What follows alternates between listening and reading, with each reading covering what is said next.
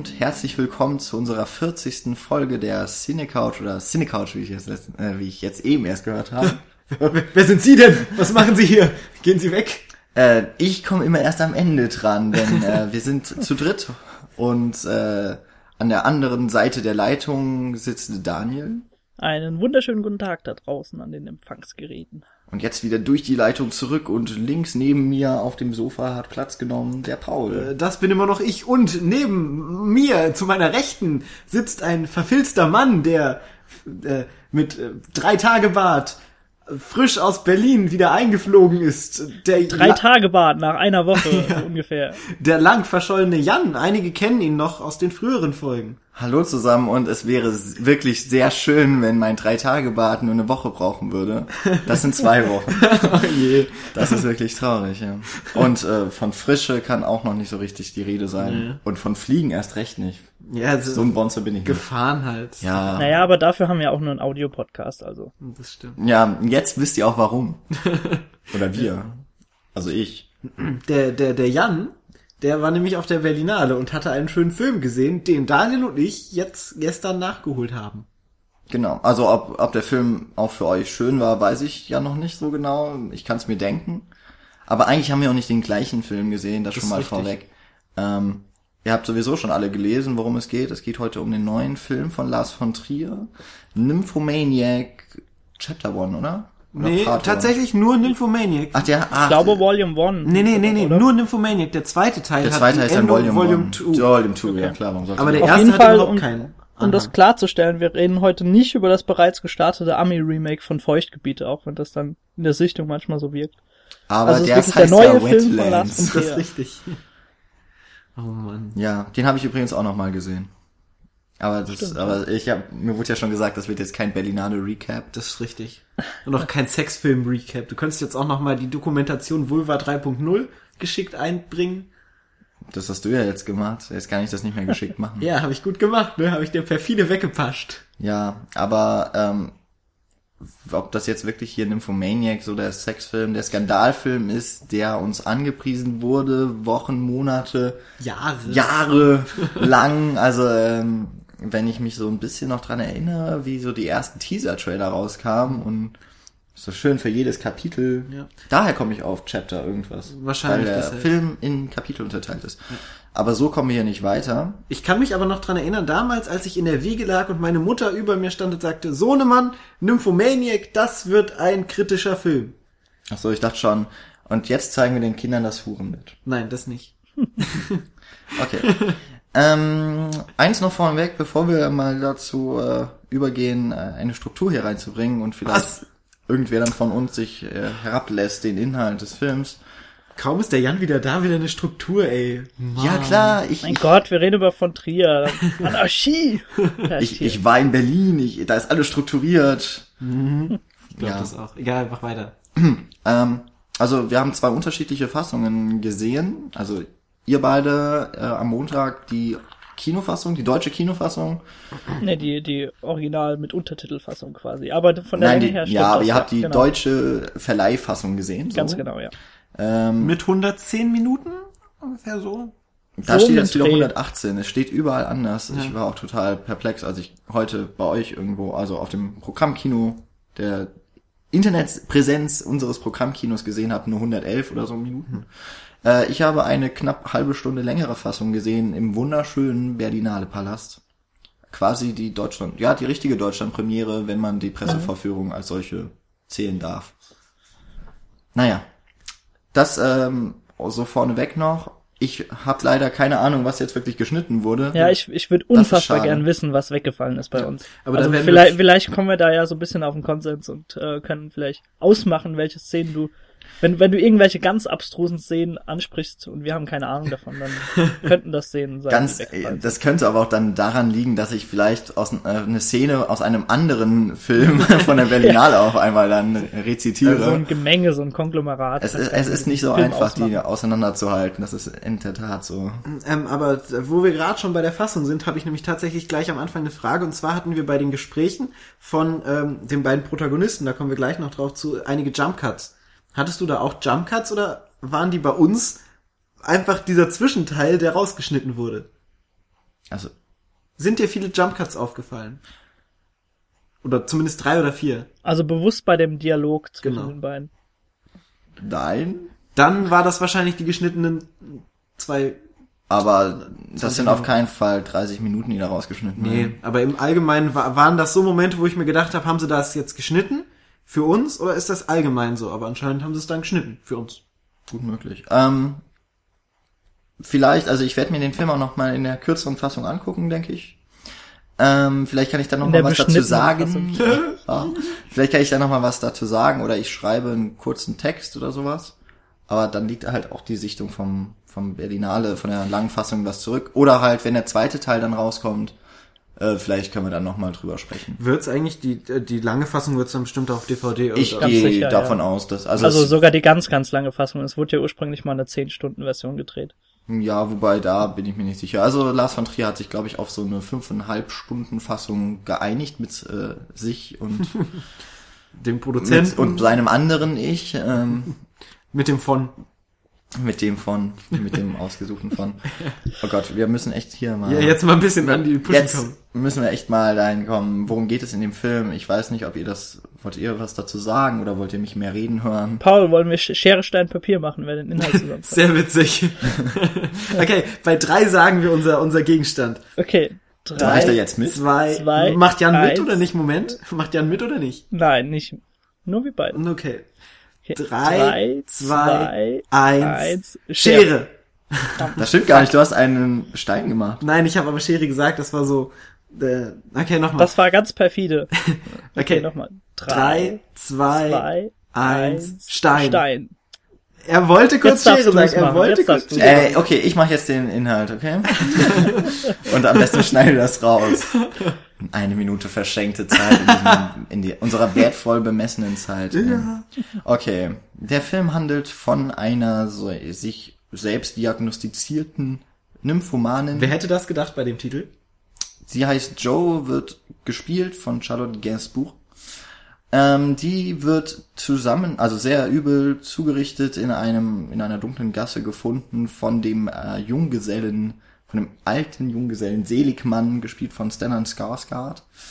Der nimmt sie zu sich auf und äh, Joe beginnt dann ihre Geschichte zu erzählen, weil sie hat Zeit Der Mann ist nett zu ihr, gibt ihr Kuchen und Ge Gebäck und Getränke. und vor Tee allem Gehör. Und Gehör. Und ähm, ja, sie ist, geht sehr hart mit sich selbst ins Gericht. Der Seligmann wird seinem Namen allerdings äh, ja ganz zu, äh, gerecht und äh, versucht eigentlich immer so eine, eine Antithese zu ihrem Bericht dann in sehr witzigen Dialogen und Bildern, die er ihr präsentiert, dann äh, auszuloten.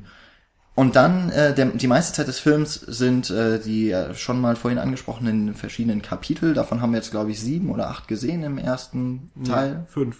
Echt? Was? Genau, sind fünf. Ach, es sind, glaube ich, insgesamt zehn Dürften zehn sein Weiß ich nicht. Zehn Also oder im ersten. Teil werden fünf gezeigt. Okay, das kam mir irgendwie. Okay. Das siehst du ist schon was länger zurück. ähm, oder ich habe einfach drei Teile mehr gesehen. Vielleicht habe ich auch drei Kapitel mehr gesehen, wer weiß. Ähm, und da ähm, erzählt eben die äh, Joe von ihren Erfahrungen als Nymphomanin von klein auf bis äh, so ungefähr 20, Mitte 20. Und unterbrochen werden diese Kapitel halt immer wieder in der Jetztzeit von den Dialogen, die die beiden dann miteinander haben, die Joe und der Herr Seligmann. Genau, wenn man so will, ist der Film eigentlich, wie, wie ich das so oft und gerne irgendwie habe, ein Kammerspiel, das dadurch durchbrochen wird, dass die Geschichten dann letztendlich aus diesem Raum ausbrechen. Ähm, also wir haben diese Rahmenhandlung, die in der Jetztzeit spielt, würde ich mir jetzt so sagen. Zumindest, wir haben eine Gegenwart und eben die Vergangenheit, die immer wieder dann äh, den Großteil auch der, des Films einnimmt. Und ich denke, da werden sich auch die Fassungen jetzt nicht deutlich unterscheiden. Gehe davon aus. Ähm, die junge Joe wird dann gespielt von Stacey Martin. Ähm, Die übrigens, ich habe nachgeschaut, im äh, Nymphomaniac tatsächlich ihren ersten Filmauftritt aller Zeiten hat. Sie Ja, hat noch keinen anderen genau. äh, Schauspielfilm gemacht oder irgendwas anderes. Das nenne ich mal ein Einstand. Das Also, ist richtig. ja, da hat sie sich schon mal einen Namen gemacht, ne? Und Ja. ein äh, besonderes Standing. Pornoindustrie ist gerne eingeladen. Ähm, ja, äh, jetzt können wir noch so ein bisschen Name-Dropping machen. Shia LaBeouf, der jetzt äh, Nicht mehr berühmt ist. nicht mehr berühmt ist. Äh, Der Ex-Blockbuster-Star. als äh, Jerome Christian Slater als Vater von Joe. Äh, so gut habe ich Christian Slater, Slater, Slater noch nie Schauspielern sehen. Äh, Uma Thurman ist mir jetzt auch noch in einer richtig witzigen Szene eingefallen. So gut. Und äh, auf jeden Fall noch drauf der Rest von so später. recht großen Namen kam noch gar nicht vor. Doch kurz am Ende. Ja gut, in einem Sneak Peek Ja. quasi bei, im Abspann. Gut, ähm, Aber, so viel ähm, zur Handlung. Bevor wir jetzt vielleicht auch damit einsteigen, wie die beiden, also Joe und äh, Seligmann, dann miteinander so ein bisschen sympathisieren und dann auch die, die Kapitel sich auftun, würde ich gern mit euch äh, einfach damit einsteigen, mit was auch der Film einsteigt und was unsere Hörer am Anfang von unserer Folge jetzt ganz sicher auch schon vernommen haben. Ansonsten haben wir das jetzt wieder rausgeschnitten. ist das richtig? Paul. Und äh, da dürfte Paul jetzt ganz, ganz feuchte Augen bekommen. Ja, und das äh, richtig, vielleicht Paul? d- das äh, Begriff feucht möchte ich bei diesem Film vielleicht ein bisschen größeren Bogen drum machen, aber letztendlich ist Nymphomani Nymphomaniac der Film, der zu den besten ersten fünf Minuten aller Zeiten gezählt werden kann. Hat nicht auch Triple X am, in den ersten fünf Minuten Ja, Rammstein? genau. Oh, jetzt habe ich's. Verdammt, Gesagt. weil äh, Nymphomaniac nämlich genauso in alter Triple X-Manier mit einem Rammstein-Song beginnt. Immerhin kein Konzert. Aber bei, bei, bei Triple X ist es ja so, dass es direkt am Anfang zu sehen ist und bei Nymphomaniac ist es einfach so, dass du eine Minute lang, gut eine Minute lang einfach nur Schwarzbild hast, weil Lars von Trier es einfach kann. Du hast ein bisschen viel 2001 gesehen wahrscheinlich. Genau. Ähm, und dann, ähm, also es wird sehr ruhig eingeführt. Dann hast du sehr viele langsame Kamerafahrten und statische Bilder von so einem Regenwetter, ähm, das auf Dächer und auf Mülleimer prasselt und eine langsamere Kam langsame Kamerafahrt in so eine Art Abflussrohr, in so einen dunklen Schacht hinein. Und dann siehst du Charlotte Gainsbourg auf äh, dem Boden liegen. Und dann fängt Rammstein an. Und das ist einfach so, so fucking awesome, geil, überhaupt gemacht. Das, ich hatte so Gänsehaut. Meine, sind meine ganze Innereien haben sich nach außen gewölbt, weil das so geil war. Ich bin so froh, dass ich den Film nicht mit euch gesehen habe. Ja, ich habe zum Glück auch woanders gesessen. Also äh, ich konnte mir aber im ersten Moment überhaupt nicht helfen. Ich dachte, ich dachte direkt so an eine Mischung aus, wie du es gerade schon erwähnt hast, Jan, an so eine Mischung aus Kubrick 2001, also bevor dann quasi also sprach Zarathustra einsetzt und so eine Mischung mit noch so so ein kleiner Anteil Haneke beispielsweise so Funny Games Einstiegsszene, wenn ähm, wenn die Familie da mit dem Auto losfährt und da Naked City mit Bonehead drüber gelegt wird, also dieser dieser Noise Sound. Hm. Ich weiß jetzt, ob, ob ihr genau wisst, was ich meine. Ja. Ja, aber Äh, ich meine, Also d- es- das, das crasht da auch total die Stimmung so Aber und es ist- konterpunktiert das und das das Gefühl hatte ich in der Szene auch so ein bisschen. Ja, also es ist ja nicht das erste Mal, dass der Lars von Trier das mit Musik, dass er Nee, Musik so einsetzt. Fall. Ich meine, ähm, äh, wer erinnert sich nicht an den, an den Anfang von Antichrist? Der ist mit äh, einer Sexszene in Schwarz-Weiß und dazu ähm, klassische Musik, klassische Klaviermusik. Ähm, Äh, erinnert sich natürlich Paul jetzt nicht dran, aber das ist richtig. Ähm, weil, aber ich finde trotzdem, dass es, also es ist ja nicht Neues, so ein Rammstein macht ja auch, also es ist ja Melodie, die da kommt. Es ist halt, sind halt harte Riffs, aber du hast trotzdem Ja. eine Melodie. Und dadurch ist es nicht so destruktiv wie vielleicht bei Funny Games am Anfang, sondern schon irgendwo hinführend.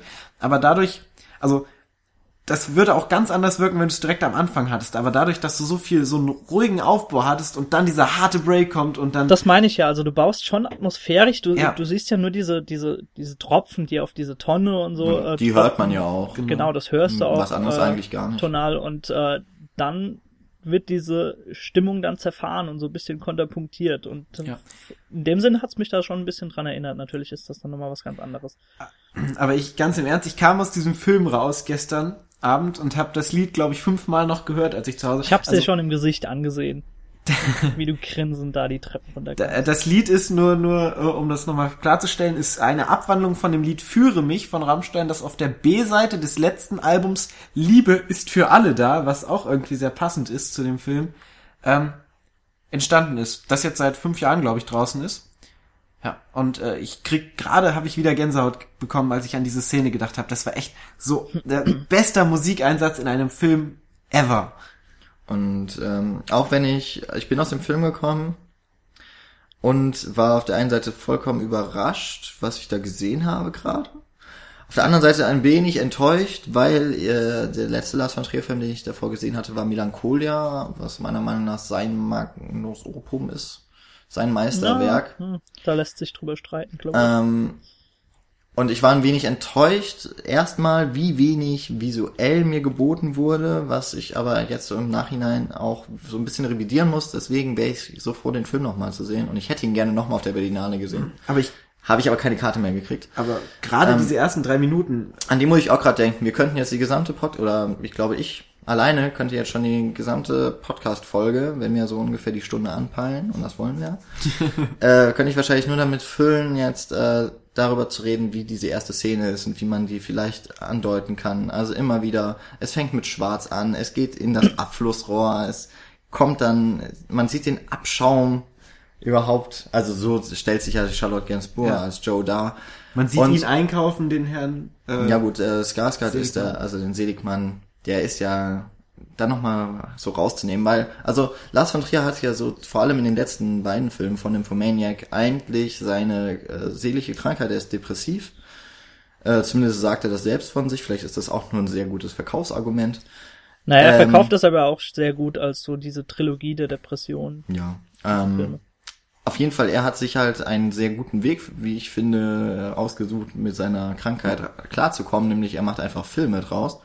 Und äh, da ist Nymphomaniac irgendwie ein erster Schritt irgendwie raus aus diesem ewig melancholisch dreckigem. Nämlich allein dann dadurch, dass eben, es, zwar jetzt geht es mal dann in das schwarze Loch, aber Ja. dann hat man halt die Landschaft, viel weißen Schnee und dann kommt der Seligmann, der eben genau das Gegenteil ist von einem depressiven Menschen, nämlich so ein, ein sehr optimistisch denkender, zwar zurückgezogener, alleinlebender Mensch, aber eine einfach eine gute Seele in Person und vielleicht vielleicht hat äh, Lars von Trier hier so zwei von seinen äh, inneren Welten aufeinander. Welten aufeinanderprallen lassen, nämlich die manisch-depressive Joe und äh, eben den positiv denkenden Seligmann. Da war ich nämlich auch sehr überrascht. Also ich habe bisher noch keinen einzigen Trier-Film von Trier-Film gesehen. Das war mein erster, also mein, mein von Trier-Debüt. Und aber was ich gehört hatte, war ich sau erstaunt, als dann plötzlich dieser Seligmann über das über den Bildschirm lief und gelächelt hat und alles nett dargestellt hat und diese Frau bemitleidet hat und mit ihr nett geredet hat und sie nicht vergewaltigt hat oder getötet hat gleich am Anfang. Also da war ich schon sehr überrascht von den Erzählungen. Daniel, du kennst äh, ja immerhin auch noch ein paar Lars von Trier Filme. Ja, ich habe Melancholia gesehen, ich habe Antichrist gesehen. Habe ich noch was gesehen? Ich glaube nicht. Also ich habe noch eins, zwei äh, Folgen von seiner Serie, die er Geister. damals gemacht hat, Geister, also Ghosts gesehen. Das ist auch so eine sehr, sehr verstörende Krankenhaus-Serie. Aber ansonsten nicht so viel. Und äh, da habt ihr auch gerade schon den, so den richtigen Knackpunkt, den Kasus Knacktus angesprochen, wenn die beiden aufeinandertreffen. Weil ich finde, da steckt extrem viel humoristisches Potenzial drin. Gerade in den Gesprächen, in den Dialogen von den beiden. Und ich habe ehrlich gesagt nach fünf Minuten mehr gelacht als in allen anderen von Trier-Filmen bis dato. Hast du in den anderen Lars von Trier Filmen jemals lachen? Ja, das ist es ja. Also ja, deswegen. Also, das hat mich extrem überrascht. Also ich habe jetzt wie du beispielsweise nicht Idioten gesehen. Ich weiß nicht, ob der so humoristisch angelegt ist. Ähm, er ist noch deutlich witziger als alles, was ich sonst gesehen habe. Von, also ich habe eigentlich auch nur vorher Antichrist und Melancholia gesehen. Jetzt habe ich Idioten noch so als Vorbereitung. Ich bin jetzt wieder mit vollem Elan hier. ähm, habe ich mir ja noch schnell Idioten angeguckt. Und der hat auch seine witzigen Szenen, aber ist halt auch eher ein Drama und sehr tragisch.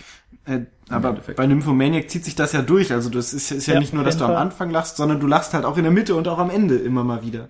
Ja. Und das liegt immer vor allem an eben der Combo Seligmann und Joe. Ja, das ist Aber ganz, ganz an- wunderbar gelöst. Sehr abstrusen Szenarien, die sich dann Die einfach kommen dann auch noch. Ja. Ja. Ähm, und ich denke mal ein sehr großes Lob. Ich habe, ähm, wie gesagt, das war eine, ich habe den in der Pressevorführung gesehen und da waren, denke ich mal, so um die 1000 Presseleute mindestens in dem Saal und ich habe schon vorher gehört, dass die bei der Presse bei der Berlinale immer sehr, sehr, sehr kritisch ist, gerade im Wettbewerb. Und äh, alle haben, glaube ich, mal gelacht. Jeder hatte seinen Spaß. Am Ende gab es sehr viel Applaus. Also es gab auch, also es gab keinen einzigen Buhruf, wie man es bei von Trier ja schon mal erwarten kann. Kann lässt grüßen. ähm, Und da war ich schon mal sehr überrascht und das ist, glaube ich, das erste Zeichen gewesen mit Nymphomaniac ist dem echt was gelungen jetzt wieder. Der wird bestimmt auch damit die Geister scheiden lassen, aber ähm, in Berlin war glaube ich, der am meisten gefeierte Mensch, zumindest am Sonntag, als der Film seine Premiere hatte. Er war auch übrigens sehr nett, so anscheinend. Er hat sehr viele Autogramme gegeben, das konnte ich noch bezeugen.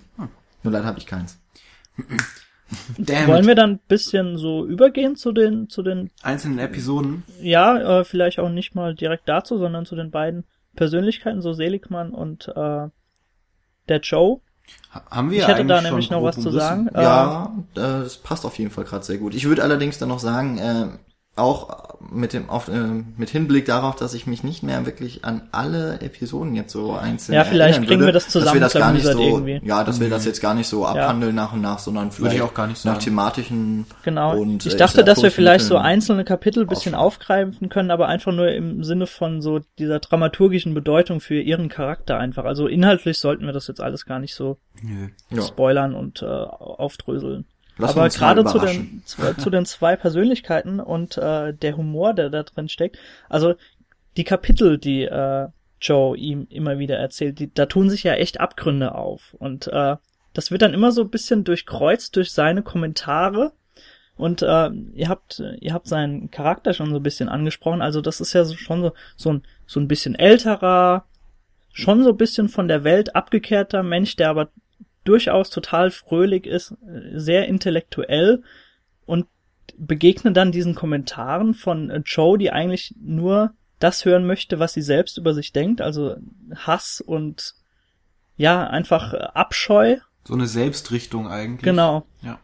Und kriegt dann einfach das komplette Gegenteil von ihm und er hat immer ganz völlig abstruse Gedanken und Vergleiche, die er anbringt von, die gehen vom Fischen über kulturelle Dinge bis hin zu, keine Ahnung, mir- der Rest ist mir gerade Musik. Musik, auf jeden Musik beispielsweise, genau. Aber Malerei. so abstrus die auch im ersten, also wenn man dann erstmal hört, wie er ansetzt, danach erscheint das alles so schlüssig Ja. und also überhaupt nicht mehr abwegig. Dazu werde ich sowieso, das wird wahrscheinlich mein großes Fazit dann noch zum Film, habe ich eben schon so einen schönen Satz, den habe ich schon drei, vier Mal gesagt. äh, nicht hier heute, aber ähm, den ich dann am Ende vielleicht dann noch. Dann darfst du noch mal üben, dass, dass das auch spontan heute noch kommt. Aber gerade diese Vergleiche fand ich nämlich auch so das, was den Film einfach ausmachen, weil, also, was, was Jan gerade angesprochen hat, dass du am Anfang zum Beispiel fängt er an mit Fischen und sagt, Ja. äh, das, was du am Anfang gemacht hast, ist wie Fischen. Und man denkt so, ja, was, wie kommt er denn jetzt auf Fischen? Aber dann kommen so einfach so extreme Einzelheiten, die dann so aufeinander passen, als ob man das abgepaust hätte und eins auf ein schwarzes Papier und eins auf ein weißes Papier gemacht hätte. Ja. Und das passt so identisch, greift so ineinander und da kann man auch äh, Lars von Trier einfach einen unglaublich guten äh, ja, Drehbuchjob einfach unterstellen, dass er so perfekte Beispiele einfach gefunden hat, die so perfekt zueinander passen ineinander greifen. Das also er, er formuliert diese, diese Vergleiche ja extrem detailliert aus, aber du hast trotzdem in keinem Moment hast du so das Gefühl, dass das so unglaublich konstruiert Ja. einfach ins Drehbuch eingeflochten ist. Du, du hast immer das Gefühl, so nach einer Minute, hm, der Mann hat eigentlich recht, das, das kann man echt so vergleichen, das macht Sinn. Und es sind halt auch immer alltägliche Sachen. Dadurch wird halt diese, diese unmenschliche Seite, die äh, Joe in sich sieht, ja immer gleich wieder äh, vermenschlicht und auf so eine alltägliche Ebene gebracht, was das Ganze eben wieder diesen, diesen Konflikt zwischen Joe und Seligmann einfach ausmacht. Und was ich zudem ganz grandios fand, dass äh, binnen dieses Dialoges, der sich dann auftut, immer so an, an einen Punkt gelenkt wird, der ihr, ihr dann wieder einen Anknüpfungspunkt gibt, damit sie in, in das nächste Kapitel einsteigen kann. Ja. Und das ist so unglaublich flüssig. Also das bleibt die ganze Zeit in so einem Flow, dass du nicht denkst, okay, das ist jetzt abrupt, da, da wollte er jetzt im Drehbuch irgendwie das nächste Kapitel anfangen. Das wollte Das ich ist ganz, nämlich ganz auch gerade toll anfügen. äh, das macht er ja nicht nur über Dialogszenen, sondern auch über Visuell. ähm, Ja. ja. genau über die Ausstattung. Also es spielt ja wirklich dann eigentlich nur in diesem Schlafzimmer, Ja. Schlafraum oder Wohnraum ist es zumindest. Habt ihr euch übrigens mal den. Raum angeschaut?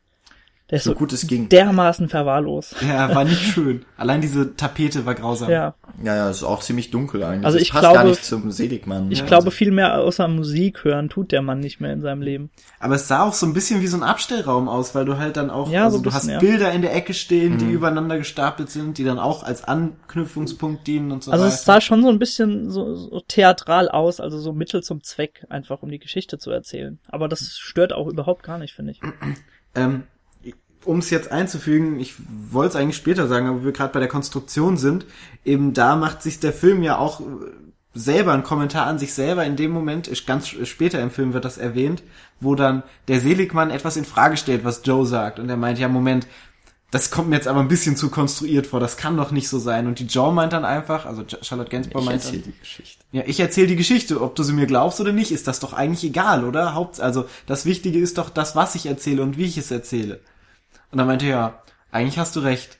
So, und da, da wird halt genau auf diese Konstruktion nochmal explizit angespielt, die ja dem Zuschauer auch widerfährt, während er den Film sieht. Genau, aber du hast in, in diesem Moment so das erste Mal den Eindruck, das könnte echt alles Quatsch sein, was die, was sie da erzählt. Also du hattest davor gar nicht so die, die Idee, dass das alles konstruiert sein könnte. Also du hast dir das schon abgekauft, finde ich. Also Also ich weiß nicht, manchmal- wie es euch ging. Also manchmal hatte ich schon das Gefühl, dass es jetzt ein bisschen arg aufeinander passt.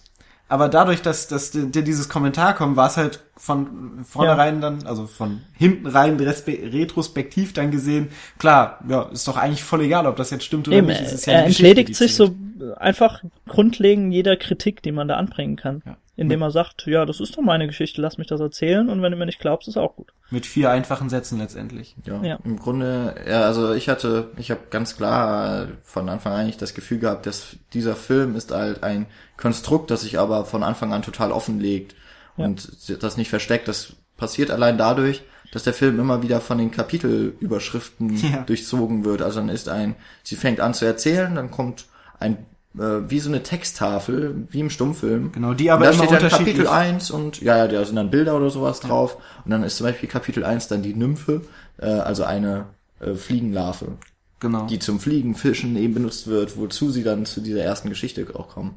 Und äh, ja, das war alles super konstruiert, aber das hat mich am Anfang nicht gestört und als dann dieser Nö. Kommentar am Ende kam oder irgendwann zum Ende hin, ähm, war das dann nochmal ein schöner Witz. Ich find's eigentlich gut, weil man da auch so eine gewisse Struktur einfach drin hat und so ein bisschen dieses Ganze nachvollziehen kann und das dann für den Zuschauer einfach einfacher macht, sich so einzuführen in diese ganze Geschichte, finde ich. Vor allem finde ich auch gar nicht, dass die Geschichte jetzt so, äh, die ist ja eher allegorisch und metaphorisch Ja, zu sehen. also und die die ist ja, das ist ja nicht eins zu eins jetzt irgendwie aus dem Leben gegriffen oder sowas. Das versucht er ja gar nicht, sondern das ist halt eine Geschichte, in der er selber, in der Lars von Trier etwas verarbeiten will. Und das tut er eben durch seine Hauptfigur Joe.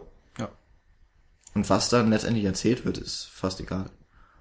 Ähm, wo wir gerade bei den Tafeln waren, fand ich das auch ganz interessant. Die sind halt immer sehr passend gestaltet einfach zu dem zu dem Thema. Also dann hast, hast du später irgendwas äh, Digitales war das, glaube ich. Da hast du dann so eine Art Computerschrift, wo dann also sehr klinisch alles dargestellt wird, wo es dann auch im Krankenhaus das Ganze statt, stattfindet oder wo dann ähm, auf einem Bild angesprochen wird und so ein, eine Frau in den Mittelpunkt gest äh, gestellt wird und eine Stickerei letztendlich in der Episode auch einen kleinen zentralen Punkt spielt. Und da ist halt dieser, also das Kapitel heißt Mrs. H und da ist der Titel Mrs. H halt auch gestickt mit einem pinken Garn auf irgendeinem neutralen Untergrund. Und sowas halt. Das sind dann halt auch immer schöne Auflockerungen zwischendrin, wo du denkst, wo dich gleich in so ein Kapitel einfühlen kannst, wo gleich wo, zu was hingearbeitet wird. Das wird auch sehr schön eingesetzt. Was mir ja jetzt gerade noch einfällt, ähm, das haben wir so noch nicht erwähnt, aber dadurch, dass der Film im Grunde ja diese Kapitel hat ähm, und es ist trotzdem eine durchgehende Geschichte, zwar eine, eine fast schon Biografie, trotzdem ist halt der Film extrem episodisch. Ja. Und diese Episoden, die unterscheiden sich nicht nur dann teilweise thematisch, sondern auch vom Genre her. Äh, Also zumindest von der von dem Grundton, den sie anschlagen. Es wird auch mit ähm, äh, Verhältnis gearbeitet, also manchmal ist das Verhältnis 16 zu 9, mal ist es Scope, mal ist es, ja, ich glaube 4 zu 3 Das haben ist wir auch mal nicht. 4 zu 3 ja? schwarz-weiß, glaube ich, die Krankenhaus. Ist es komplett 4 zu 3? Nee, ich glaube, da haben wir so 16 zu 9 schon. Ich weiß es nicht, auf jeden Fall ändert sich halt immer das Format. Genau, das hat gewechselt. Äh, was ich als sehr angenehm aber empfunden habe, äh, wenn wir gerade jetzt auf die Kapitel zu sprechen kommen, ist, dass er die Chronologie eingehalten hat. Also er hätte sich jetzt irgendwie auch einfach machen können und äh, so ein bisschen Mystisches noch reinbringen können, indem er einfach nach vorn und nach hinten springt und dass man dann als Zuschauer selbst so konstruieren muss, äh, wie, wie ihre Entwicklung jetzt äh, sich vollzogen hat. Ich finde das extrem mutig von ihm, einfach chronologisch das zu zeigen, aber auch sehr angenehm, einfach dazu zu schauen, dass sie einfach immer weiter fortschreitet und wie, wie sie sich dann entwickelt hat. Aber eben dadurch, dass du diese Episoden hast, kannst du halt auch unglaublich smooth mit Ellipsen arbeiten. Du hast dann ja auch viele Zeiten, die ausgelassen werden, auch viele Informationen, die weggelassen werden. Am Anfang zum Beispiel sind die Eltern recht zentral in der ersten Episode, die werden dann in der zweiten und dritten Episode überhaupt nicht mehr erwähnt. Und du hast dann, aber du hast trotzdem keinen Bruch da drin und denkst, ja, was ist denn damit? Weil es eben so ein episodisches Erzählen ist, dass du dann nicht einfach denkst, dass Leute wegfallen, sondern du denkst, okay, es ist jetzt ein anderer Abschnitt mit einem anderen Fokus, mhm. letztendlich. Ja. Es bleibt ja auch immer sehr auf ihrer Person einfach verhaftet. Deswegen ja, stört das sie kein, die Geschichte erzählt. Moment. Genau. Nee, außerdem, äh, es gab auch, äh, ich habe auch so Filme gesehen auf der Berlinale, aber auch schon vorher, die springen in der Zeit, aber um das zu machen, braucht man schon einen triftigen Grund, finde ich, um so ähm, zu erzählen und äh, ich hätte jetzt auch keine Ahnung gehabt, warum das Nymphomaniac so hätte lösen sollen oder müssen. Nee, ich finde aber auch es heutzutage. Es gibt auch keinen Schockmoment oder sowas, nee. den man dann dadurch auslösen kann. Ich finde aber heutzutage nutzen das auch einfach viele Filme, um über gewisse äh, Schwächen irgendwie äh, drüber zu springen und das zu kaschieren und äh, dass sie einfach nicht so viel und, und so fundiert eine Geschichte erzählen können und äh, ich finde das einfach schön, dass er das eben hier lässt und einfach chronologisch das erzählt. Ja, ich glaube, das ist mittlerweile so ein Trend geworden, weil das äh, eine Art von Kunst äh, so abbildet, die im Endeffekt gar nicht drin steckt. Und der, der Film dadurch gleich viel deeper und viel, viel genau. durchdachter einfach wirkt. Memento lässt grüßen. Ja, aber da hat's ja vielleicht. Ja, aber seit Memento gibt's halt eben diese Filme, die dann darauf setzen. Ach, die gibt's schon, gab schon vorher. Ja, aber vermehrt. ja, das mal, ja, das kann sein. Okay, ähm, die Episoden.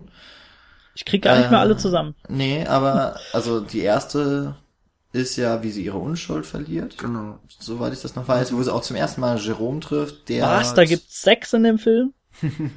viel weniger als man. Äh, eigentlich können wir echt damit noch anfangen. Ja, lass mal über Sex also, reden. Ähm, wir hatten es ja schon irgendwie, oder ich hatte es in meinem, in meiner Einleitung, in meiner elaborierten Einleitung zu diesem Podcast ähm, erwähnt, dass die uns ja, alle zu Tränen gerührt hat.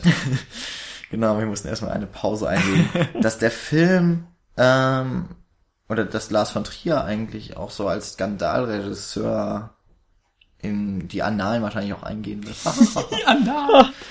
ähm, und auch dieser Film war irgendwie durch seine ähm, Promo Werbung, Promotion, Promotion, Werbung, wie, ist doch das richtige Wort? Was? Promotion. Ja, es ist auch okay, mach weiter. Werbetrommel. Ähm, die Ankündigungen, die kamen zu dem Film, die haben ja auch irgendwie so ein bisschen immer darauf abgezielt, den äh, gerade den sexuellen Inhalt, den, den erotischen Inhalt dieses Films irgendwie als Verkaufsargument zu nehmen. Da kamen dann so Sachen, dass Shia LaBeouf dem Produzenten angeblich seinen Penis fotografieren müsste. Das war, glaube ich, tatsächlich ja. so und ja? geschickt hat. Ja, und dann das kam... Aber es wurde ja trotzdem explizit auch erwähnt, so in ja, ja, von Shia LaBeouf generell, der sich sehr ähm, distanzieren wollte von seinen früheren Filmen aus Hollywood, aber das ist eine andere Geschichte. Ähm, es gab dann ja auch... Äh, die Berichte irgendwie, dass alle Schauspieler ihre Sexszenen selber spielen. Das wurde letztendlich revidiert und äh, es gibt steht sogar im ähm, es steht im ähm, Abspann. Abspann ganz am Ende über No Animals Were Harmed in this movie, dass alle ein Body Double hatten und dass keiner der Schauspieler Sexual Intercourse. Das haben sie aber beeindruckend gelöst. Also du, du hast irgendwie nicht das Gefühl, dass äh, das binnen so kurzen Schnitten da eine andere Person ist. Also du siehst Welche ja. Welche Schnitte teilweise ja, Kamerafahrten. Ja. Das ist schon übel. Aber anscheinend habt ihr dann auch so ein paar explizite Szenen drin gehabt. Ja, auf jeden ähm, Fall.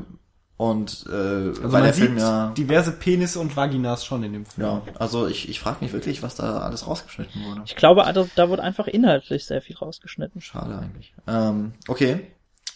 Ähm, aber genau, dieser, dieser Skandal, der eigentlich so heraufbeschworen wurde, der auch mit den ersten Kritiken, die dann kamen, der Film hatte ja schon im Dezember seine Premiere in Dänemark. Und äh, das war dann ent, äh, nee, nicht enttäuschend. Es war dann überraschend, überraschend ist das Wort. Es war überraschend wenig überhaupt Sex in dem Film, fand ich. Ja. Es gibt sogar einzelne Episoden, die komplett, nee, nicht komplett, verdammt. Ja, aber aber die fast ohne überhaupt irgendeine erotische Aber da, Wirkung also da würde ich ein bisschen dazwischen grätschen. Ich, ich würde nicht sagen, dass wenig Sex in dem Film vorkommt. Ich würde einfach sagen, dass er das so, so beiläufig oder so er selbstverständlich, dramatisiert. genau, so selbstverständlich in die Szenen mit eingeflochten hat, dass das so, so völlig ent, ja, enttabuisiert wird. Wie, wie willst du das nennen? Keine Ahnung. Also ich fand nicht, dass da extrem wenig vorhanden war. Das, das, da waren explizite Szenen dabei und zuhauf, ganz ehrlich. Naja, Aber- also ich habe zweieinhalb Stunden Film gesehen und dafür Vielleicht hat die Müdigkeit zugeschlagen, wenig. du hast eine Stunde geschlafen. Ich habe äh, bei dem Film war ich nicht müde, das war um 12 Uhr. Also Okay. wenn man das jetzt zum Beispiel mal vergleicht mit La Vida Del, waren die Sexszenen in La Vida Del fast schon expliziter. Ja, und die kamen ja auch, die waren halt auch länger. Also ähm, ich, äh, man könnte jetzt zur ersten Episode vielleicht so, äh, nee, zur zweiten ist es, äh, überleiten. Die Zugepisode? Die Zugepisode. Da geht es darum, dass äh, Joe mit ihrer besten Freundin Bee ähm, einen Wettstreit um einen äh, Bonbonbeutel oder so, Schoko Schokobonbons. Ja. Ja, ähm, wer die meisten, also sie steigen ein ohne Ticket und bis In sie raus, Zug, genau. Ja. bis sie äh, rausgeworfen werden oder die Endstation erreichen, wer die meisten Männer äh, ja verführt hat und mit ihnen Interkurs hat. ist das überhaupt ein deutsches Wort? Ich weiß es nicht. Intercourse. Jetzt Ähm, ist es eins. Jetzt ist es eins. Ähm, diejenige gewinnt eben diese Beutel Schokolade. Kann man mal machen. Und ne? äh, dann geht es in dieser ganzen Episode eigentlich nur um diese ähm, die sexuellen ähm, Errungenschaften und davon sieht man total wenig. Das ist schon mal so ein, also Ist, ist das die zweite Episode oder ist das nicht noch Teil der ersten Episode? es kann auch noch Teil der ersten sein. Bin mir echt nicht sicher. Ja, es, es verschwimmt so ein wenig ähm, verschwimmt. Das passt. zum Angeln. Ja. Ähm, aber da fand ich schon mal, ist super wenig, also da geht es in dieser gesamten, es geht ja im gesamten Film um die Sexsucht, aber dann geht es in dieser Episode ganz gesondert um einen sexuellen Wettstreit und im Endeffekt siehst du davon sehr wenig. Ähm, und wenn, auch ziemlich kurz nur. Ähm, aber da finde ich nämlich, wa- was du am Anfang gesagt hast, dass die visuelle Ebene nicht so stark ei- eingebunden wird, dass da immer sehr stark doch mit der visuellen Ebene einfach gespielt wird, wenn so Zwischensequenzen kurz eingeworfen werden. Also dieser Wettkampf wird ja zum Beispiel dargestellt durch eine Tafel, Genau. auf der Striche gemacht werden, wer mit wie vielen geschlafen hat. Und dadurch wird ja eher gezeigt, mit wie vielen Leuten die Sex hatte, anstatt die Leute explizit zu zeigen, mit denen sie Sex hatte. Was dann ja auch wieder so ein bisschen verdeutlicht, dass der Sex eigentlich nur eine Nummer ist und letztendlich voll egal ist, mit wem und wie und wann und wo. ja, ist Hauptsache, einfach ein es- Spiel. es fand statt. Ähm, und da wird halt auch immer sehr viel mitgearbeitet, auch mit der visuellen Ebene, über die du dann doch viel erfährst. Übrigens Ja, kommt mir gerade in den Sinn, dass das wirklich die erste, äh, das erste Kapitel ist, weil ich glaube, er sagt darauf dann, Ja, ne, dass das ist sie quasi mit dem Strom schwimmt und dann diese Menge, Mhm. äh, diese Männer dann Und wie sie aufgabelt. dann ihren, ihren Köder zuckt. Genau, Genau, und irgendwie dann ranzieht. äh, dieses, diese letzte Methode für den Angler, wenn wirklich nichts anbeißt, wenn sie dann noch an diesen einen sehr harten Brocken gerät, Ja. der fünf Striche wert ist oder sowas. Ja, genau. Ähm, auch eine, da, das ist dann auch so schön pointiert. Jede Episode endet mit so einem sehr pointierten, der gesamte Film endet mit einer total zugespitzten Szene. Ja, oh, so Ähm, gut. Das ist einfach auch schon mal sehr gut geschrieben. Und ich habe mich tatsächlich, war, war dort auch mal so diese Charakter, also diese, diese ähm, Mann-Frau-Geschichte so ein bisschen umgedreht, weil normalerweise hat man es ja immer so, dass in Filmen irgendwelche Frauen vergewaltigt werden von Männern und da war es halt genau andersrum und der Mann sagt, nein, nein, ich will das nicht und eigentlich will das doch. So dieses klassische, was man so aus anderen Vergewaltigungsszenen mit Frauen kennt, so ja, du willst das doch eigentlich auch, obwohl du nein sagst. So, das hat man jetzt auch einfach komplett mal umgedreht gehabt in der einen Szene. Fand ich auch ganz interessant. Äh, was gab's denn dann? Weil ich, ich hatte halt die erste Szene irgendwie mit ihrer Entjungferung so in Verbindung gebracht. Nur, Ach. also halt mit Jerome dann. Ja. Aber das Und sie repariert halt auch das Motorrad von ihm mit einem, mit Handumdrehen und er sitzt da schon seit wa- wahrscheinlich Stunden dran. Das sind, das sind alles so kleine Sachen, äh, die eben zeigen, diese Joe, die ist halt, also man könnte ja auch sie als äh, total dumme und nichtsnützige Prostituierte oder sowas darstellen. Das ist aber eine total kluge Person eigentlich, Ja. Die nicht mal falsche Entscheidungen trifft, sondern einfach vom Wesen her nicht ganz normal, also nicht den, nicht den Maßstäben, nicht der Norm entspricht. Das ist eigentlich, sie sagt, ihr einziges Verbrechen ist, dass sie mehr vom Sonnenaufgang oder Sonnenuntergang Erwartet. erwartet, als der Rest. Nee, vom Sonnenaufgang war es, Ja. glaube ich. Mehr Farben, mehr Intensität. Genau. Ja. Ähm, Paul, über was wir auch kurz nach dem Film gesprochen haben, also der Film frühstückt ja schon in gewisser Weise so ein paar Klischees ab. Ähm, wir haben aber nach der Sichtung haben wir kurz darüber gesprochen, wenn wir mal auf die auf das Kapitel eingehen, wenn sie Sekretärin ist bei Jerome, Ja. dass da bewusst eben nicht auf dieses Sekretärinnen-Klischee angespielt wird. Also sie, das ist, ich glaube, der einzige Moment, in dem sie nicht mit ihm schlafen möchte. Das fand ich eigentlich ganz amüsant. Obwohl sie seine Sekretärin ist. genau, und Wobei 20 das Minuten. ja umschlägt. Ja, Ja, genau, in dann ist er 20 nicht mehr seine 20, Sekretärin. ja, aber 20 Minuten später merkst du dann, dass er mit der anderen Sekretärin einfach sonst wohin geflogen ist. Das stimmt. sie Aber sie, hat, sie verliebt sich ja in dieser Szene in Jerome. Ja. Und dann will sie ja doch äh, mit ihm schlafen. Nur sie macht's halt nicht so wie eine Sekretärin dann irgendwie, äh, dass sie sich so dämlich anstellt, sondern sie versucht dann alles richtig zu machen. Ja, sie, sie möchte wie ein Objekt von seinen Händen benutzt werden Genau. und wieder abgestellt werden. Also das ist ja eigentlich dann doch schon dieses Sekretärinnen-Klischee. Ja, es wird aber, ich, ich, es wird sehr amüsant einfach damit gespielt. Es wird nicht einfach so plakativ so, hier habt das. Ähm, wo wir gerade bei der Episode sind, möchte ich ein Wort über Shia LaBeouf äh, verlieren. Gerne. Eins.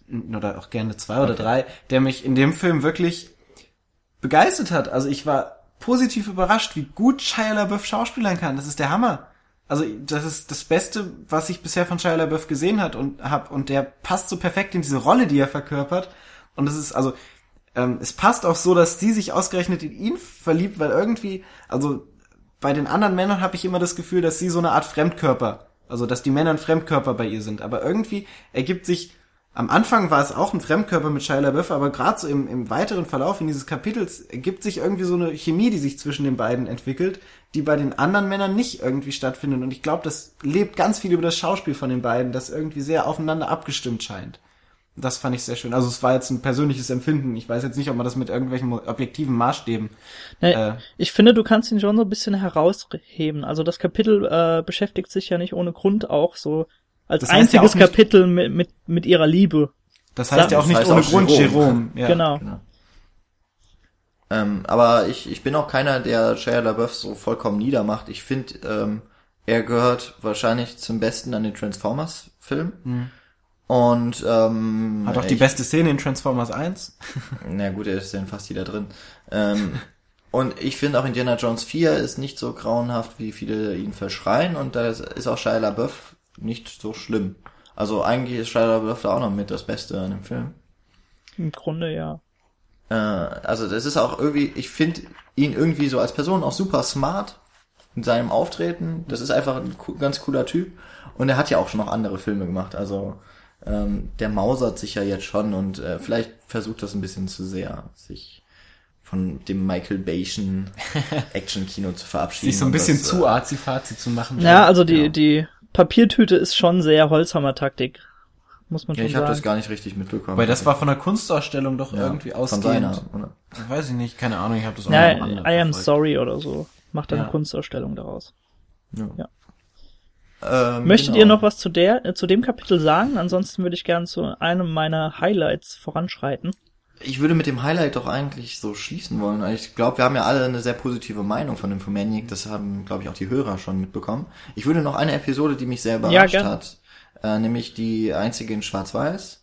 Mhm. Weil ich, ich denke mal, dass äh, wir alle unsere, äh, unser Highlight war wahrscheinlich eine andere Schauspielerin noch. Ja.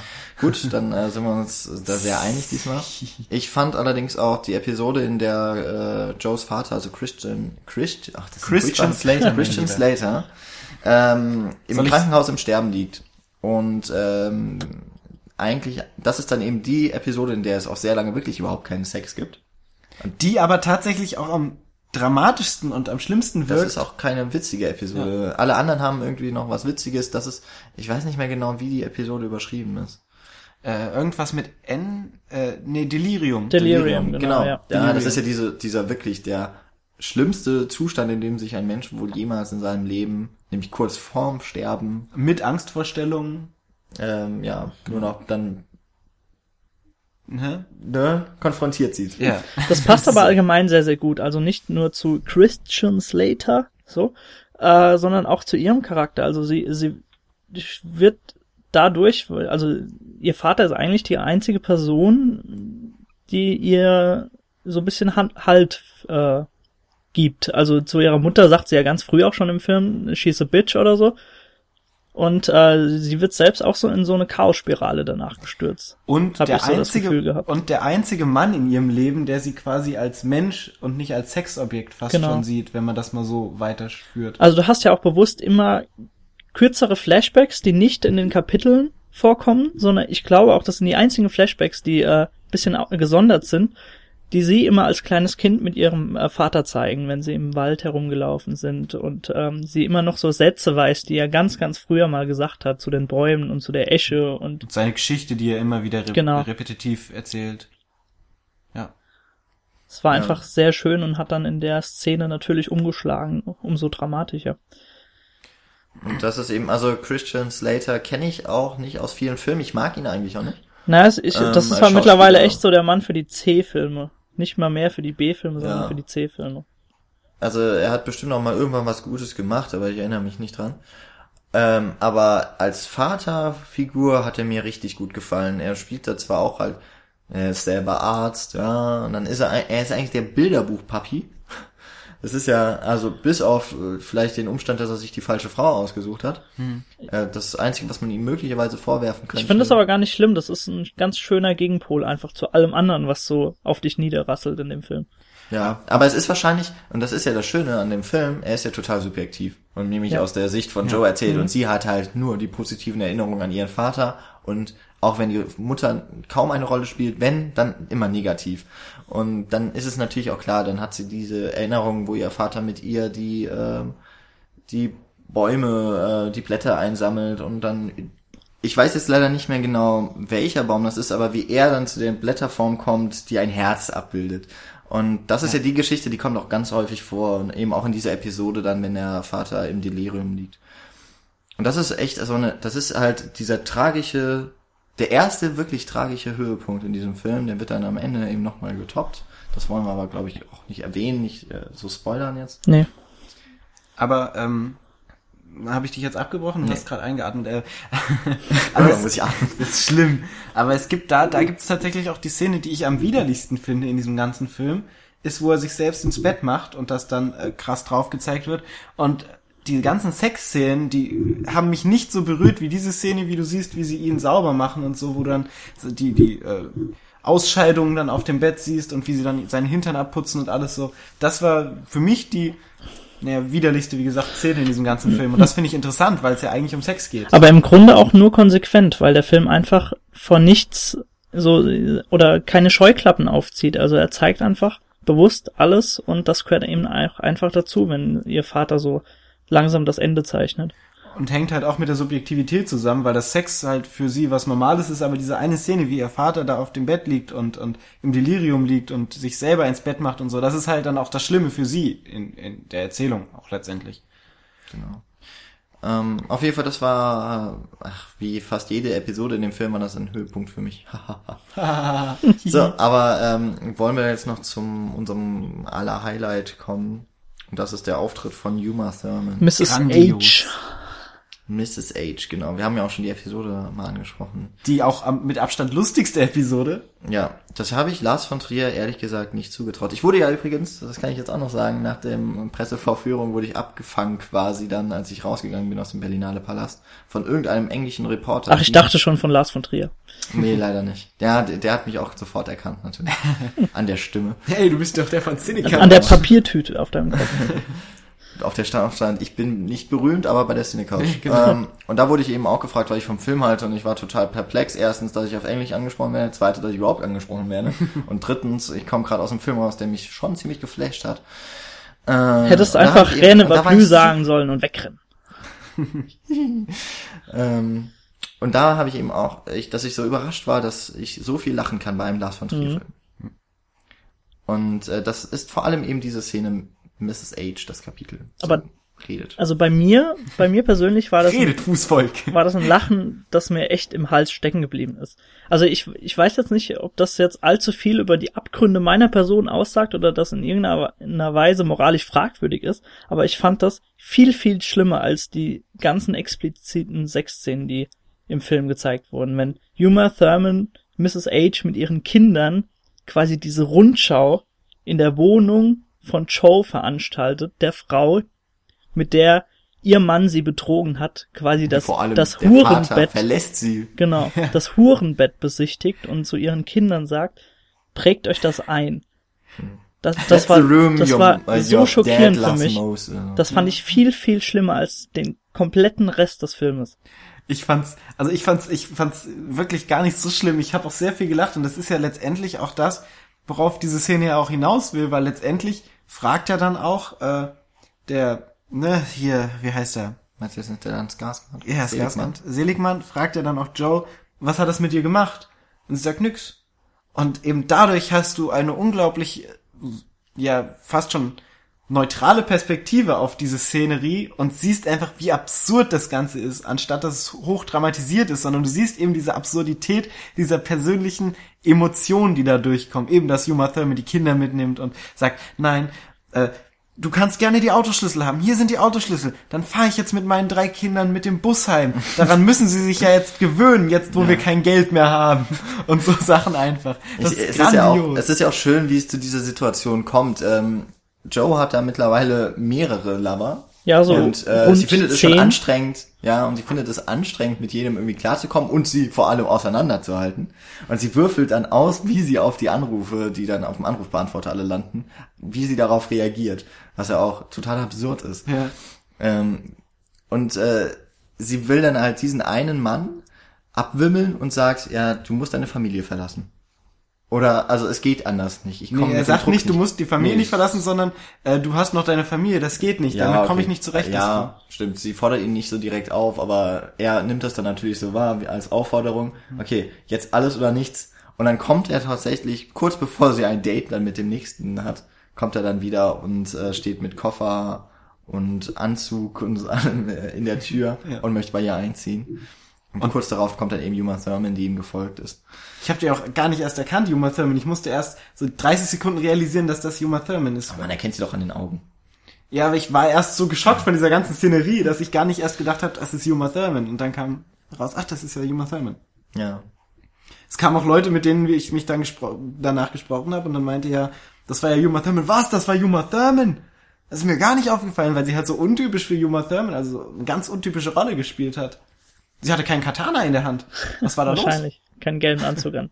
ja dann wäre das auch blutig geendet. ja, das stimmt. Ihr merkt aber so, ich glaube, es dauert zehn Minuten, bis Joe überhaupt irgendwas sagt in der Situation. Also ihr merkt schon, wie völlig gleichgültig ihr das im Grunde ist. Ja. Und äh, so nach zehn Minuten erstmal begreift, wie viele Leben in der Summe sie gerade zerstört hat.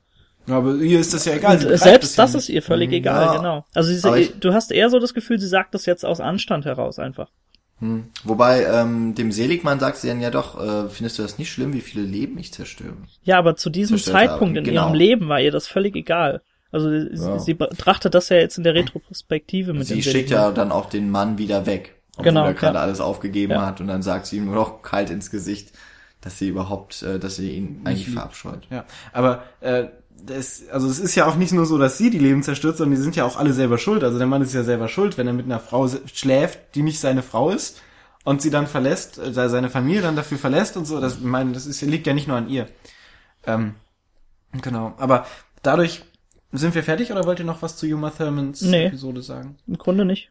Aber dadurch macht es den Film auch unglaublich abwechslungsreich. Wir haben ja jetzt schon sehr viele verschiedene Episoden erwähnt, auch mit vielen verschiedenen visuellen Sachen, dass du halt schwarz-weiß mal hast, dass du mal ein anderes Format hast, dass du auch ganz andere inszenatorische Sachen hast. Da werden auch mal Zahlen eingeblendet oder diverse Sachen einfach übers Bild gelegt.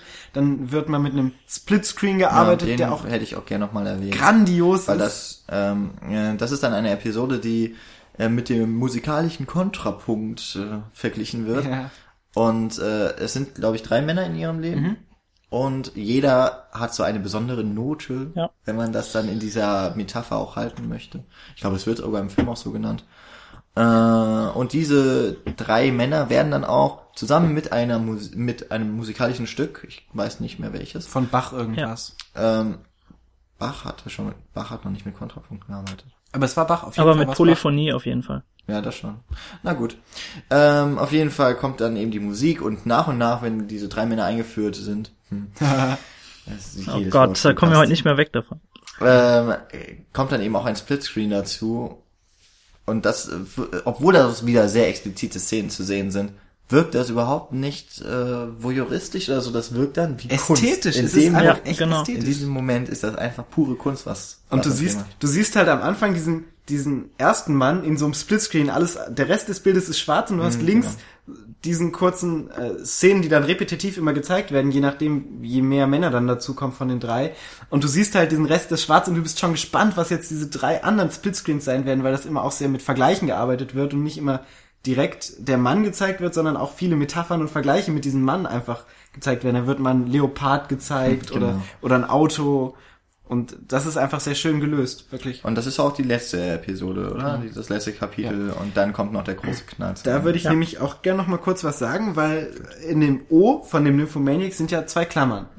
Und der Film arbeitet auch selber mit dieser Klammer, weil am Anfang wird nämlich dieses Formaggi, For- For- die, wie heißt die. Fibonacci-Folge. Die Fibonacci-Folge wird angesprochen am Anfang, wird aber am Ende auch wieder aufgegriffen und Rammstein wird am Ende auch wieder gespielt und da hat man auch quasi diese Klammer von dem O, die ja ein, einerseits aussehen soll wie eine Vagina und auf der anderen Seite aber auch die, diesen Film, der den ersten Teil quasi umschließt, was ich auch sehr schön doppeldeutig einfach finde. Und natürlich die offensichtlichste Klammer ist äh, die Rahmenhandlung. ja, genau.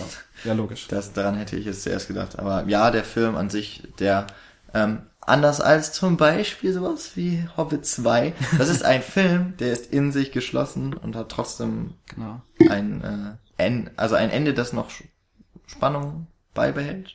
Ich glaube, wir sind der einzige Podcast. Deutschlands, äh, der in einem Nymphomaniac Podcast einen Hobbit 2 Vergleich anbringen kann. Bam. Siehst du mal, ich habe so drauf gewartet, wieder mit euch zu reden. Ähm, ja, und du hat, man hat dann mit diesem Rammstein-Lied quasi nochmal einen Sneak Peek, was Jan ja auch schon gesagt Ja. hatte, auf den zweiten Film. Und der wirkt wieder wie die Trailer zum ersten Teil, wieder viel krasser als der erste Teil. Was er wahrscheinlich letztendlich auch nicht wird. Aber er, Nicht wird? Ich Nicht. glaub, der wird krasser. meinst du? Oh ja. Ich weiß es nicht. Aber er wirkt halt, aber du hast halt gleich so Bock auf den Film wieder bekommen mit diesen ersten, mit diesen 30 Sekunden, die gezeigt werden. Also zumindest Charlotte Gainsbourg äh, wird am, im zweiten Film dann auch leider ran müssen, denke ich. ja. Ja, vor allem, irgendwie muss ja auch aufgeklärt werden, wer und vor allem warum Sie sie, da so übel zugerichtet Und ich hat. habe ganz, ganz große Angst vor Willem Dafoe. Und- Willem Dafoe. Und es scheint ja auch so zu sein, also bisher war ja diese Rahmenhandlung immer sehr entspannt und, und sehr wenig passiert. Sie reden halt miteinander, aber da scheint sich ja auch so ein bisschen diese ganze Szenerie auszudrücken, weil dann auch diverse Sachen mit dem Skarsgård, Skars, Skarsgård. Skarsgård ähm, einfach gezeigt werden, wo er einfach in Szenen drin ist, wo du dann denkst, okay, was passiert da jetzt noch in der Haupthandlung? Was dann auch spannend ist. So, Gut, äh, ähm, meine lieben Couch Potatoes. Ich glaube, wir kratzen schon wieder so an der Stunde. Genau, deswegen würde ich euch jetzt auch bitten, ein kurzes Ich Fazit würde, zum ich würde gern Teil noch was äh, davor sagen, so. Jan. Und Ja, zwar klar. würde ich gern einfach mit euch so abschließend äh, die eurer Meinung nach unromantischste Szene des Filmes küren. Wir können ja irgendwie das, das, das goldene Couchkissen verleihen oder so. Und da würde unromantischste Ja. Szene. Äh, ich würde einfach mal, wenn ihr noch überlegt, würde ich einfach mal als erster beginnen und die Anfangsszene mit Jerome in die Waagschale werfen. Finde ich gar nicht. Die ist noch voll romantisch. Ich finde die dermaßen unromantisch und ich werde nie wieder die Zahlen Auf dem 5 Motorrad und sitzen. 3 vergessen, wenn es an romantische Szenen geht. Mm, dum, dum, dum. Das Geiste einfach, aber ähm, ich glaube, Es sind so viele, gell? ja, ich würde sagen, die erste, den ersten Mann, den sie im Zug abschleppt und dann auf der Toilette. Es muss schon eine Sexszene sein. Nicht Also unbedingt. irgendwas, was mit ihr zusammenhängt. Ja, sonst könnte ich jetzt auch den Tod von ihrem Vater. ne? Was? Vielleicht überlebt er doch. Das ist generell das Delirium. Ja. Das, aber das hat ja, das hat ja auch einfach keinen, das will ja nicht romantisch sein. Man kann natürlich, äh, ist da nicht die, ach nee, das, warte. Ist das dann der, auch diese Einstellung, wo ihr, Ja, wo sie ganz feucht ist, ne? ja. Ja, ach so, das ist doch die unromantischste Szene. Das hätte ich dann nämlich jetzt auch gesagt, Okay, tatsächlich. da habt ihr recht. Die habe ich ganz ausgeblendet mittlerweile. Ich war mir gerade auch nicht mehr sicher, in welchem Film das war. Ne? Ja, aber das, das war nämlich dann die Szene, auf die ich dann auch hinaus wollte. Okay. Ja, gut. Deswegen, aber dann würde ich euch jetzt gerne noch äh, zu einem kurzen Fazit zu Nymphomaniac bitten. Da würde ich auch gleich mal anfangen. Vielleicht, äh, also ich glaube, wir haben alle Bock auf Teil 2, also können wir uns das eigentlich sparen. Definitiv. Ja. Warum? Ähm, So ist. Dann möchte ich glatt anfangen dann mach weil ich das, nämlich ja.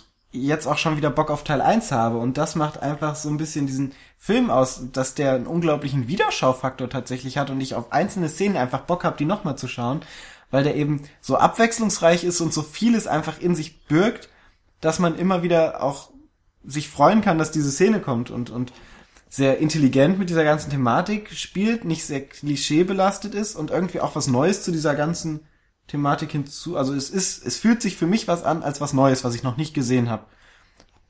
Ja, ich finde ihn sehr gut. Mir hat er sehr viel Spaß gemacht tatsächlich.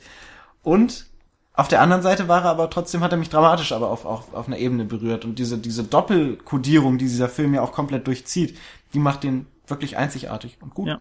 Also so schockierend das klingen mag, der Film hat echt Spaß gemacht. Er hat einen unterhalten wie sonst was. Ich finde, man hat ganz, ganz klar gemerkt, dass Lars von Trier sich in gewisser Weise weiterentwickelt hat. Deswegen bin ich auch sehr gespannt auf den zweiten Teil. Und ich finde, er hat wirklich abgeliefert und ähm, ist dem Hype gerecht geworden. Er hat einen Film geschaffen, einen gewagten Film, aber eine ganz, ganz grandiose Charakterstudie, die weit über bloße Pornografie einfach hinausgeht. Und das musst du erstmal schaffen, in diesen Bildern das so zu verpacken. Also ganz, ganz großes Kino. Ähm, eine Sache ist mir gerade noch eingefallen. Der Musikeinsatz, äh, natürlich Rammstein. Also wer Rammstein für mich in einem Film einsetzt und dann auch noch so einsetzt, der hat bei mir sowieso einen Bonus gut. Aber im Allgemeinen der Filmeinsatz ist auch wirklich gut gelungen. Also, das ist ja nicht nur Rammstein, sondern andere Lieder und ansonsten ist alles still. Du hast fünf Lieder, die einmal angespielt werden. Du hast Bach zum Beispiel, was mal eingespielt wird, aber das wird immer sehr pointiert und sehr auf die Szene gepasst eingespielt. Und letztendlich von den anderthalb Stunden hast du vielleicht 20 Minuten, in denen Musik angedeutet wird. Genau.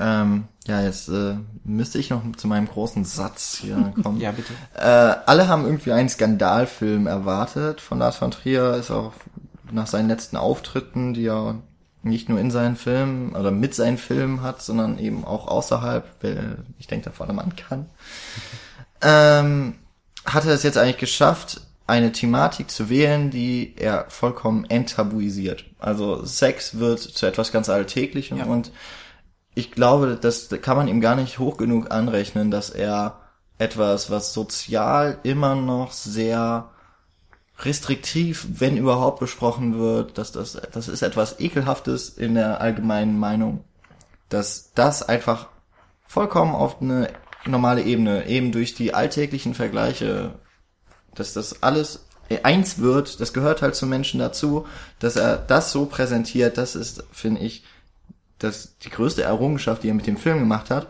Es ist trotzdem eben, ich habe da immer noch so meine paar Vorbehalte. Ich fand, er hat visuell zwar mittlerweile, muss ich sagen, mehr geboten, als ich erst gedacht habe, aber irgendwie noch, finde ich, zu wenig.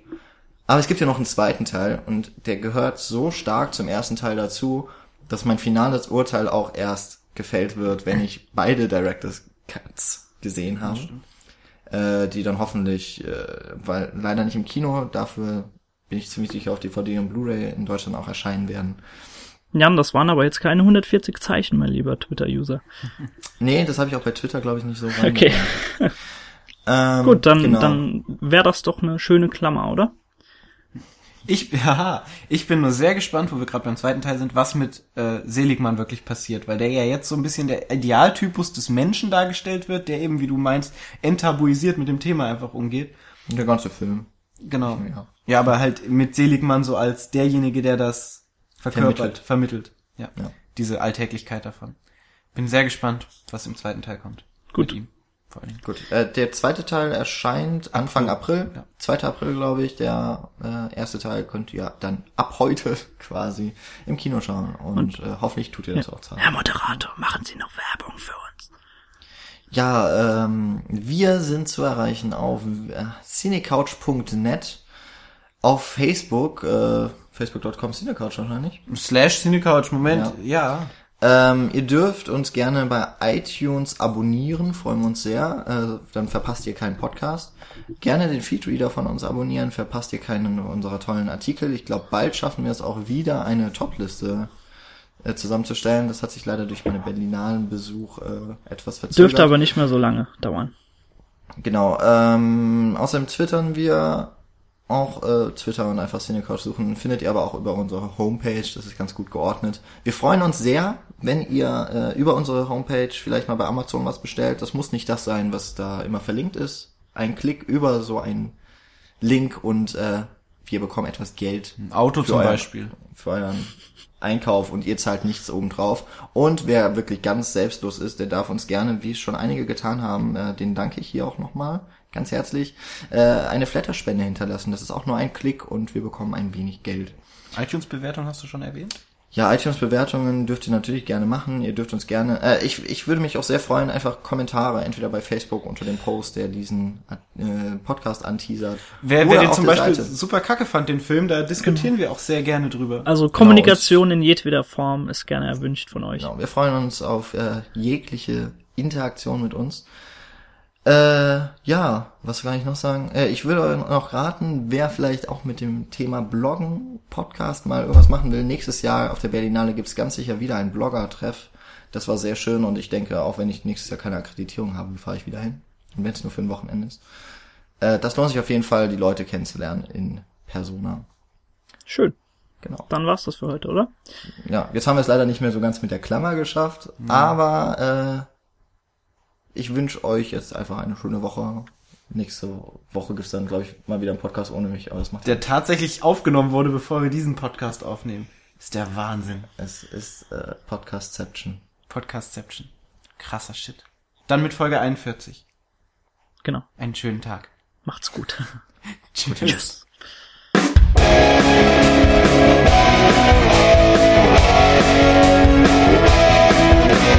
Yes.